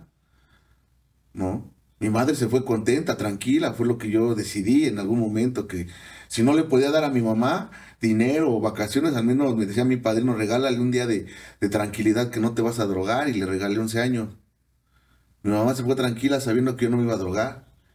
Yo a la edad de 7 años de abstinencia, eh, la pareja me fue infiel nuevamente. ¿Por qué? Pues porque yo también lo era. Pero a mí no me movió eso. No, yo no tengo problema, yo no tengo problema. Ella lo hizo por algo, ni modo. No. Pero no bebí. Mi madre me vio firmes. Ella sabía cuando ella decidió irse, porque yo sé que ella decidió irse, se cansó. Ella dijo, ya me cansé, ya me voy, ya, ya no Por Ella era, estaba enferma, tenía la neuralgia trigeminal. Y dicen que son dolores más fuertes que los del parto. No la pudieron sacar de la neuralgia trigeminal. Ella estaba bien mal, diabética, hipertensa. Entonces, pues mi mamá se cansó, dijo, ya, yo creo que ya vio a su nieta con los 15 años, vio a su hijo que ya no iba a beber, dijo, creo que ya se puede hacer responsable. Y hasta esa fecha, ahí fue, ahí fue, cuando yo despierto, yo lo he regalado en, mis tribunas, en compartimientos con la banda, yo les he dicho, ahí fue donde yo desperté, donde yo me di cuenta de muchas cosas. Hay un capítulo de los alcohólicos que se llama el onceavo capítulo, que se llama este, ay, una visión para ti y hay unos párrafos muy hermosos que hablan y dicen que el beber y el consumir para la gente normal es motivo de alegría y de holgorio, de felicidad y de compartir, mas no para el alcohólico como yo. Ya no hay la capacidad de beber, ya no podemos beber, porque llegaremos a una soledad y buscaremos compañía, buscaremos compañía en en lugares sórdidos y oscuros, y no la encontraremos. Y la bruma de la soledad nos aplastará. Y cuando esa bruma se disipe, nos tendremos que ver cara a cara con esos cuatro jinetes. Terror, aturdimiento, desesperación y frustración. Solamente aquel alcohólico que ha vivido estas palabras sabe lo que realmente significa. Y yo te puedo decir, este, Juan Carlos, que yo lo viví sin droga y sin alcohol. Viví el terror de no saber qué hacer. Viví la desesperación de quererme drogar y alcoholizar nuevamente. ¿Y nunca lo volviste a hacer? Yo lo iba a hacer ese día. Porque la mamá de mis hijos me volvió a batear. Yo me iba a drogar, me iba a alcoholizar. Tomé camino para drogarme y alcoholizar. No tiene caso, ya no está mi mamá. El amor de mi vida, que era la mamá de mis hijos, ya no está. Había un dolor bien interno. Más aparte, los alcohólicos, pues me alejé de yo. Mi padrino le dije que mi madre había muerto, que fuera. Mi madre dio mucho por ese grupo que te digo. Pues mi padrino fue, se sentó, me vio. Ah, no bebiste, ya me voy, se fue. Me sentí traicionado por mi padrino y solamente recibí lo que siempre había dado. ¿No? Entonces yo iba a beber. Pero fíjate que en el programa y en la Junta de Información me dijeron que pusiera mi mente alerta receptiva, que Dios se iba a manifestar. Dicen que muchos son los escogidos, pero pocos los elegidos, Juan Carlos. Sí. Dios se va a manifestar. Y me decían, y no creas que se va a abrir el cielo como a Peter Pan y que, como a Pan, Marcelino Pan y Vino y que te va a hablar. No, no, no, Dios no se va a manifestar así. Dios se va a manifestar mediante, mediante otras personas, mediante otro conducto. Mente alerta receptiva, porque si no ves la luz, para que vuelva a pasar, quién sabe. Y pasó esa, esa, esa luz, pasó un padrino del grupo y me vio bajó su, su, su, su, vidrio, Jorge, el padrino. Y yo entendí que fue Dios. Dios le dijo, órale, mijo, creo que ya está usted lo suficientemente capacitado al día de hoy para realmente servirme y servir al programa. Ya viviste como tú quisiste vivir. Y regresé al grupo y ahí entendí, ahí fue donde realmente entendí que yo tenía un problema emocional, mental, porque hay muchas cosas, muchas cosas, Juan Carlos, muchas. Locura total, la enfermedad es una locura total.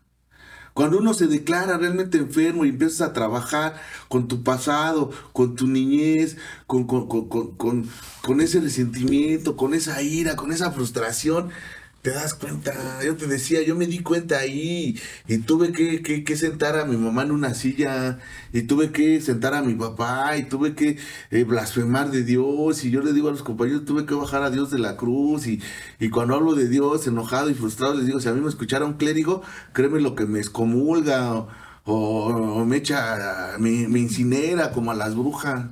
Pero para mí era necesario porque yo soy un enfermo, yo estaba muy resentido, Juan Carlos, muy resentido. ¿De, qué te has agarrado para, para tener fuerzas y salir de esto? De mi vida. Yo no me puedo agarrar de otras cosas más que de mi vida y de los alcohólicos. De ellos. Por eso estás tan pegado, por eso contribuyes tanto con los grupos. Eh, así como que contribuyen tanto, porque todo, todo sacrificio tiene sus consecuencias, todo, todo, tanto de doble A en la vida. Para que tú hagas esto tuviste que sacrificar cosas. Y es algo que yo no entendí de mis padres. Para que yo tuviera la casa donde el día de hoy yo habito con mis hijos, con la pareja actual, ellos tuvieron que sacrificar su vida. Y parte de su vida fue dejarme a mí. Entonces yo tuve que sacrificar tiempo, dinero y esfuerzo en el grupo.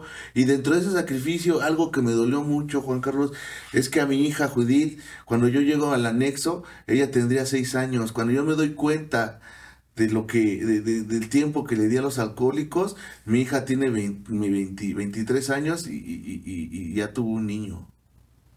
Y yo vuelto para atrás y me perdí muchas cosas. Cine, paseo, ¿sabes por qué? Porque no podía ir. Yo tengo que estar con los alcohólicos. Es mi responsabilidad, erróneamente. Porque sí puedo compaginar, pero yo era líder, yo era jerarca, yo era cabeza de una casa. Pero no servía de nada porque no era honesto. ¿Y por qué decides tomar esa responsabilidad por encima de tus propias, propias prioridades? Porque yo te lo decía, fueron 11 años que, este, que me llené de poder, de cosas que, que, tal vez por, por anonimato, por cuestiones, hice muchas cosas que en la que en la, que en la, que la normalidad hacía, ser una persona deshonesta, andar con personas. Pero entendí que hay otra vida. Hoy, hoy procuro vivirla. Hoy ya no soy jerarca, estoy dentro de un grupo, sí, sirvo, si alguien quiere que sea su, su, padrino, lo, escucho, trato de guiarlo. Hoy entiendo que la guía es de diferente. Hoy sí entiendo. Antes yo decía, no, es que eso, eso de que las palabras guían, pero los ejemplos arrastran, es pura mentira. A mí mi mamá me guiaba y su ejemplo era más y nunca hice caso, ¿no? Pero es muy real. Las palabras guían, pero los ejemplos arrastran. De nada sirve que le diga yo a mi hijado, no andes de deshonesto con alguien si yo ando. Tienes que ser congruente. Pues sí. Si no, el ahijado dice, ay, padre, entonces, ¿cómo usted cómo? ¿Por qué sí? Pero como soy alcohólico, no me justifico, ¿no? Digo, no, es que yo ya tengo la capacidad para poderlo hacer, vivir mal y no beber. Pero el programa no nada más es para no beber, el programa también es para vivir bien, es un programa de vida. Sí.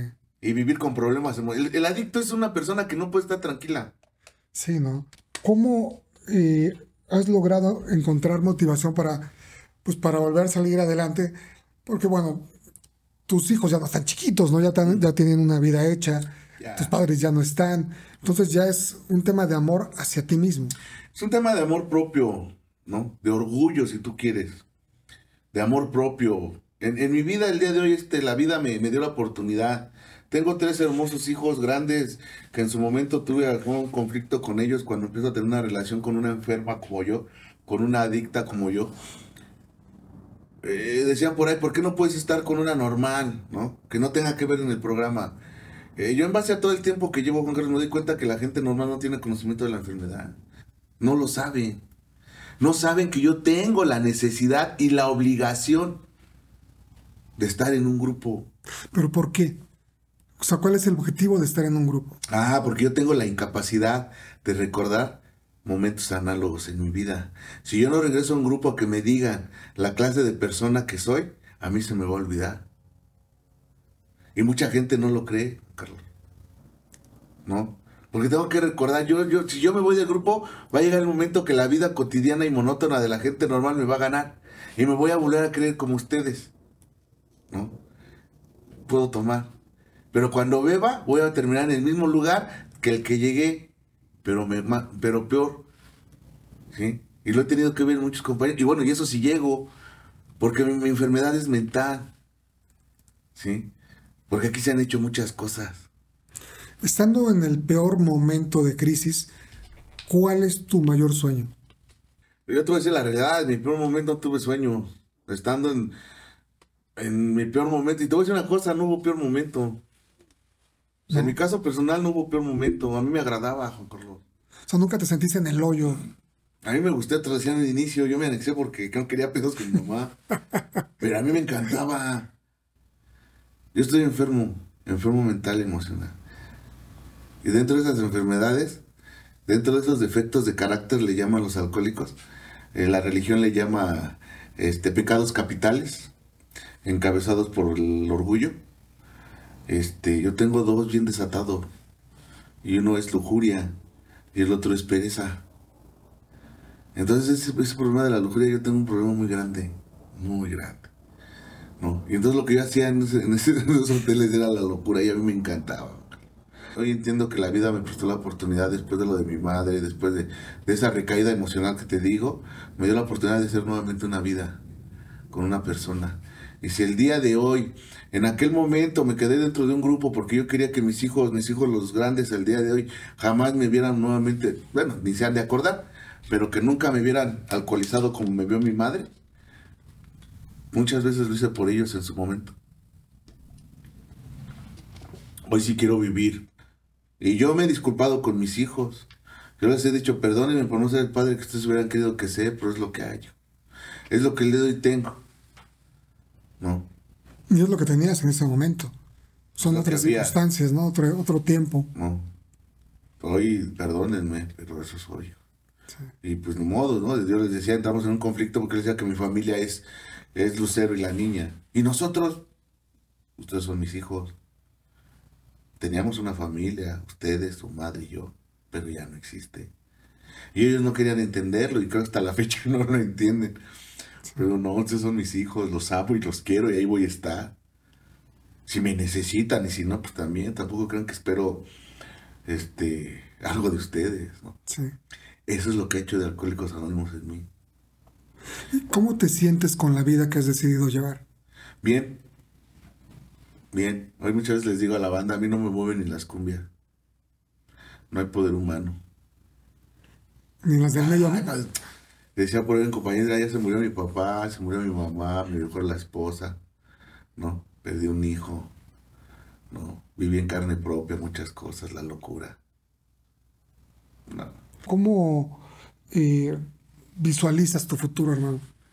Mira, mi futuro lo visualizo eh, estando dentro de Alcohólicos Anónimos. Siendo, si tú quieres, no, no voy en busca de los reflectores ni siendo un gran orador, pero ayudando ¿no? a alguien que se quede. Visualizo mi vida con lo poco o mucho que Dios me dé, pero bien. Y que me dé la fortaleza para que donde tenga que terminar mis días, este, no tenga por qué este, llorar ni sufrir. Con, con todo este cúmulo de altibajos que has tenido en tu vida, de tantos aprendizajes, ¿qué, qué, qué es para ti la felicidad? La felicidad es efímera, la felicidad son instantes. El día de hoy, para mí la felicidad es poder estar el día de hoy aquí. Por eso te decía que hay un antes y un después. Hoy disfruto en su máximo esplendor. Hoy, hoy estoy contigo, Juan Carlos. Hoy no existe ahorita ni mis hijos, ni Samantha, ni mi pareja, nadie. Estás tú. Este momento, este instante, esto es lo que a mí me hace feliz. Vivir, sentir, estar. ¿No? O sea, si yo estoy con la pareja, estoy con la pareja, si estoy compartiendo, estoy compartiendo, si, si estoy trabajando, estoy trabajando, si disfruto, hoy disfruto cada instante lo que hago y para mí la felicidad es cada minuto, cada instante disfrutarlo, gozarlo. Bueno, malo, alegrías, tristezas, lo que Dios me dé es lo suficiente. Dinero, no te voy a decir que lo tuve, fui rico, no. Pero hubo dinero, Juan Carlos, lo hubo. Y para lo único que me sirvió fue para drogarme, alcoholizarme y, acabarme a mi madre, desbaratar mi vida, el matrimonio, para eso sirvió. Hoy no te voy a decir que no tengo, ¿no? Pero es lo necesario para vivir. ¿Y qué has aprendido primero de tus fracasos y después de tus éxitos? Porque como bien lo has dicho, tú eres eh, pues muy humilde y tal vez tú dices, no, pues igual yo no soy más chingón, pero en realidad sí lo eres. Por eso es que, que, seguimos muchos años trabajando juntos, haciendo un balance. ¿Qué aprendes de todos tus fracasos? Fíjate que dicen que el ser humano es el único animal que tropieza con la misma piedra dos veces y tres y cuatro y cinco y las que quiera, ¿va? Yo procuro, procuro este... Eh, de los fracasos, pues el fracaso es vida, Carlos. El fracaso es es crecimiento. ¿Qué aprendo? Así te lo voy a decir sinceramente, no sé qué puedo aprender. Pero sí sé que me deja un buen sabor de boca el fracaso porque puedo encontrar que, que, puede, haber cosas positivas, ¿no? Porque puede haber cosas negativas, pero pues esa es toda la vida.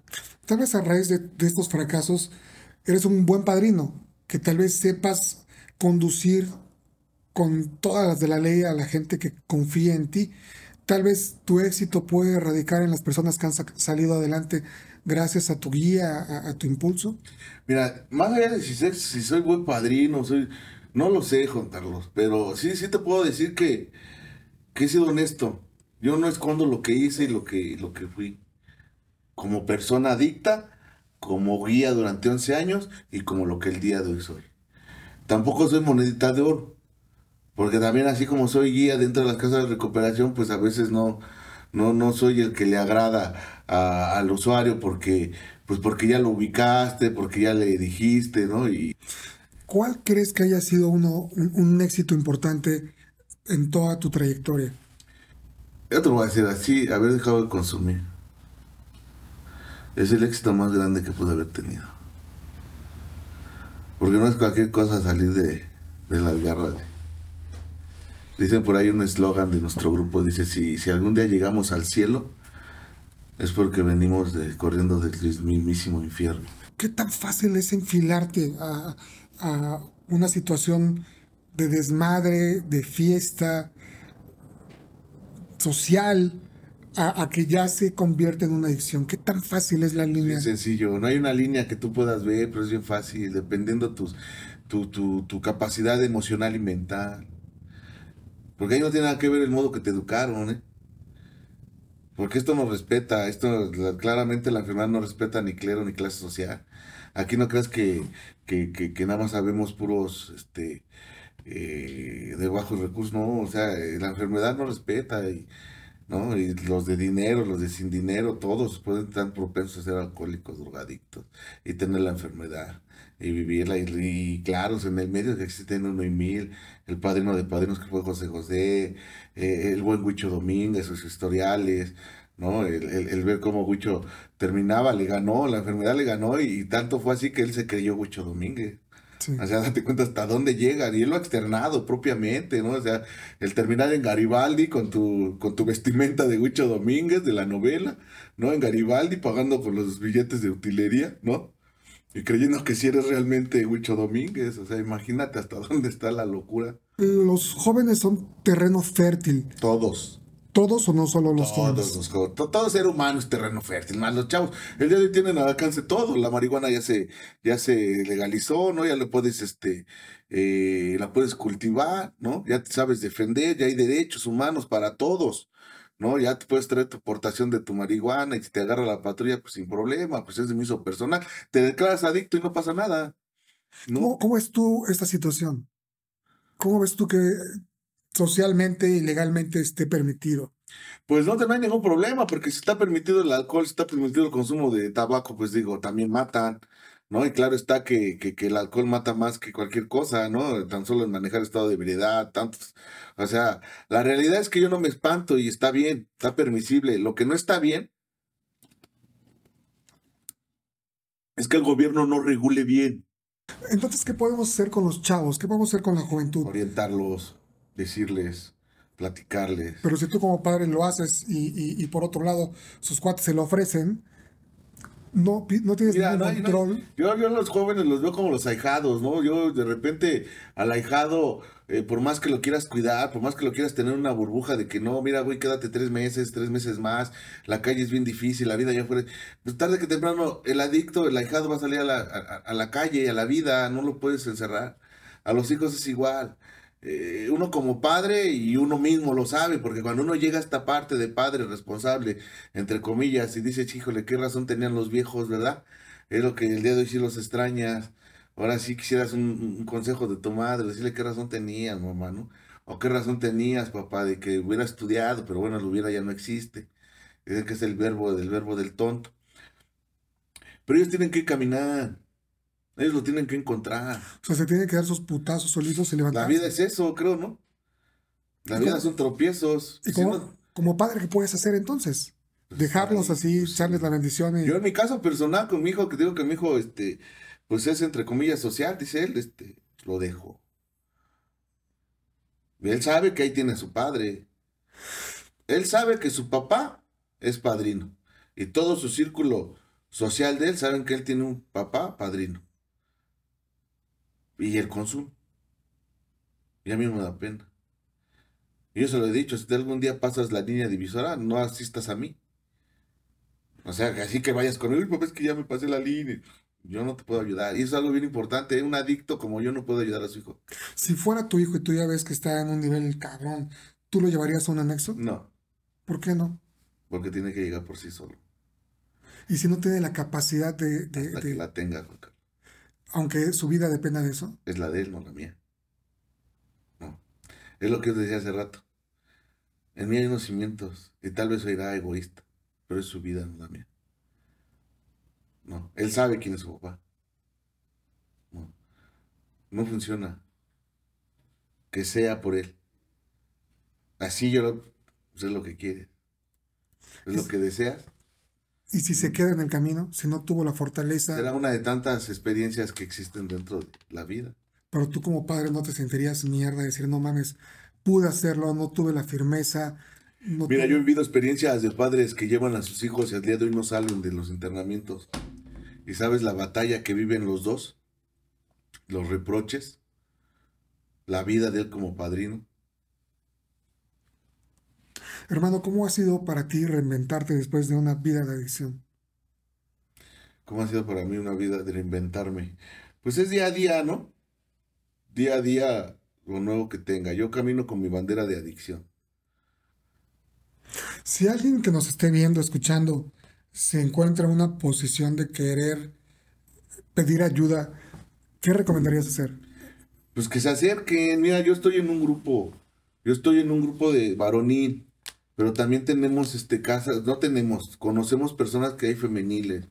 Conocemos clínicas, obvio, los costos son bien diferentes de una clínica a una casa. Mira, la casa donde yo estoy es una casa grande, grande y bien hermosa, ¿no? Y, y- y el costo es bien, no, no, no, o sea, te vas a reír.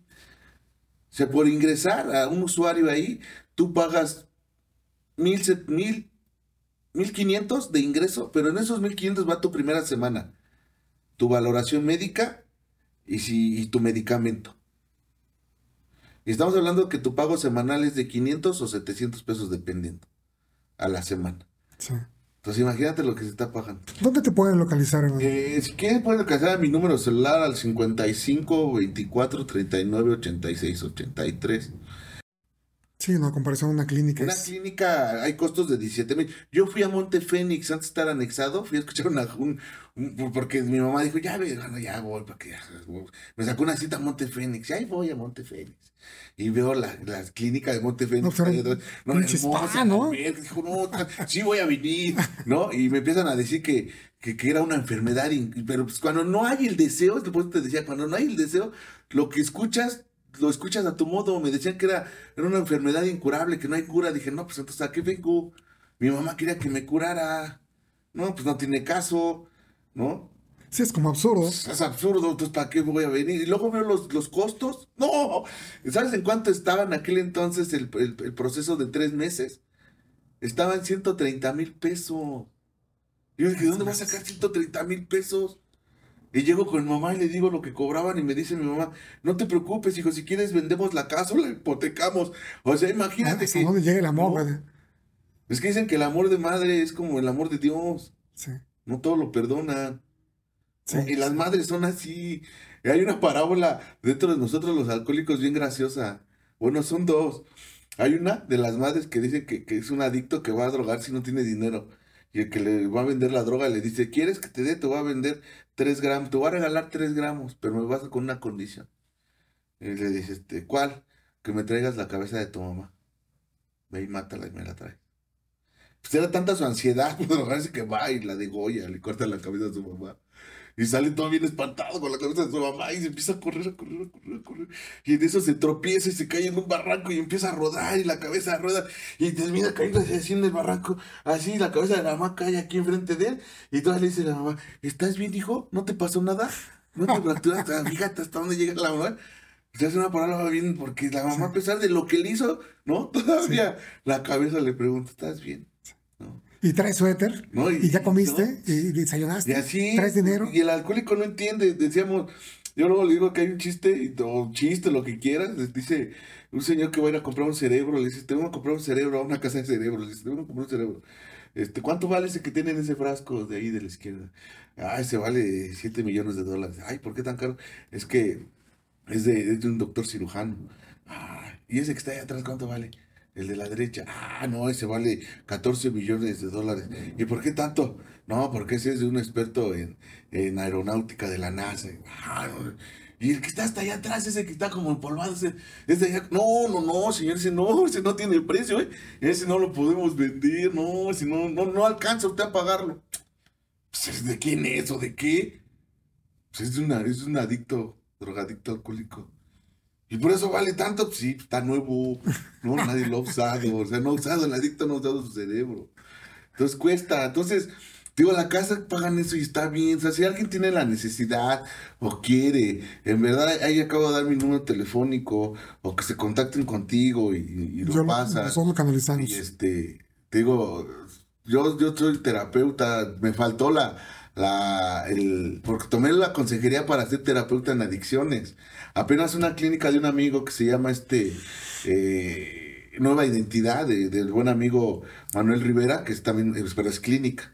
Eh, me invitaba, me invitaba a, terminar mi consejería por medio de, de una universidad de psicología de- del Estado de México, avalada por la SEP, pero pues yo no tenía dinero, salía, eh, nos no lo iban a dejar como en dos mil pesos la consejería, con, con tu título y tu cédula profesional. No me digas, caray. Y yo no tenía en ese momento, no tenía los dos mil pesos, y yo no, pues que pues de dónde. Y me daban la cédula profesional. Pues tienes un buen objetivo para, para dedicarte a eso, ¿no? Creo que es Sí, una la buena realidad meta. es que me gusta, me agrada. Es que, ¿sabes? No es más allá que me agrada. Hay un tema que se llama la razón por la cual fui el elegido. Y yo fui elegido por algo. Dicen que este, te decía lo de Spider-Man, dicen que este, este poder o este don, Dios no se lo dio al encumbrado ni al poderoso. Se lo dio al borrachito, al de banqueta, a ese que sufrió y sufre. Entonces es un poder ayudar. Y mí me gusta. Esta pregunta fue si yo detecto que necesita ayuda, ¿a dónde debo acudir? ¿Qué es lo primerito que yo tendría que hacer? Si digo, ya se me está saliendo de las manos, hablar con mis padres, hablar con mi pareja. Pues si tienes la, la suficiente, es que vuelvo a lo mismo. Si tú tienes la suficiente confianza y tu pareja te va a entender y tus padres, pues con eso es obvio, lógico. Pero si los padres, te decía la negación, si los padres tampoco sí. quieren entender que tú tienes un problema, Lo más importante es que te, te, te puedas acercar a un centro de, de- hay, hay centros de integración juvenil, existe Locatel, todas estas personas te van a mandar a, a- al tradicional, a la hora y media, pero si tú lo que necesitas, alguien que ya detectó que no tiene el control sobre el consumo y que necesita contingencia, se llama eso, contención, se llama contención, meterte a una casa donde vas a estar en contención porque tú solo no puedes, ¿no? Pues acércate a, a- cualquier grupo. En este caso, pues yo di mi número yo conozco infinidad de grupos, clínicas, ¿no? Donde te guste, donde sea tu capacidad económica. Siempre y cuando, pues tú tengas el deseo, porque ahora, ahora, el día de hoy, es así. Hoy tú tienes que ir.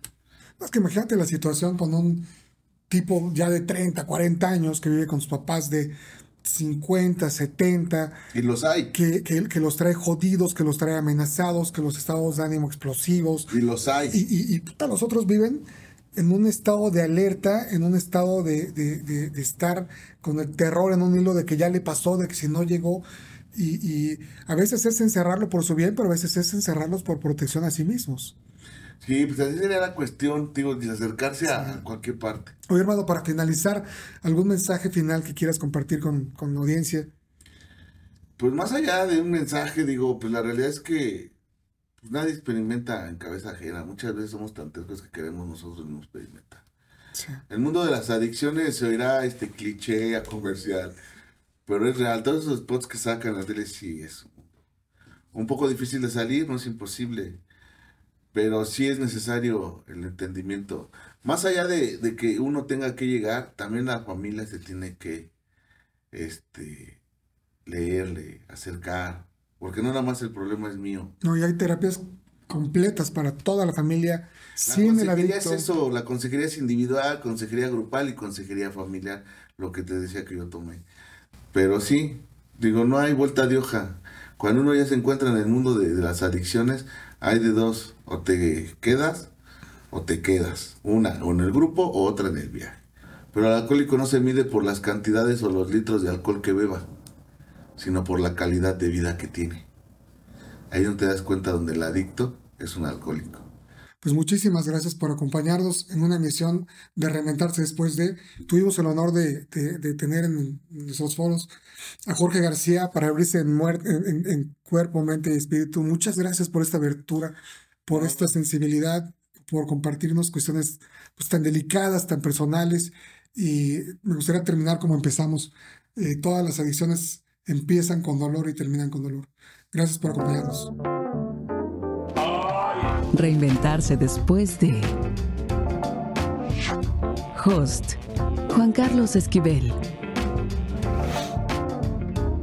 Una producción de Canal Cero Televisión.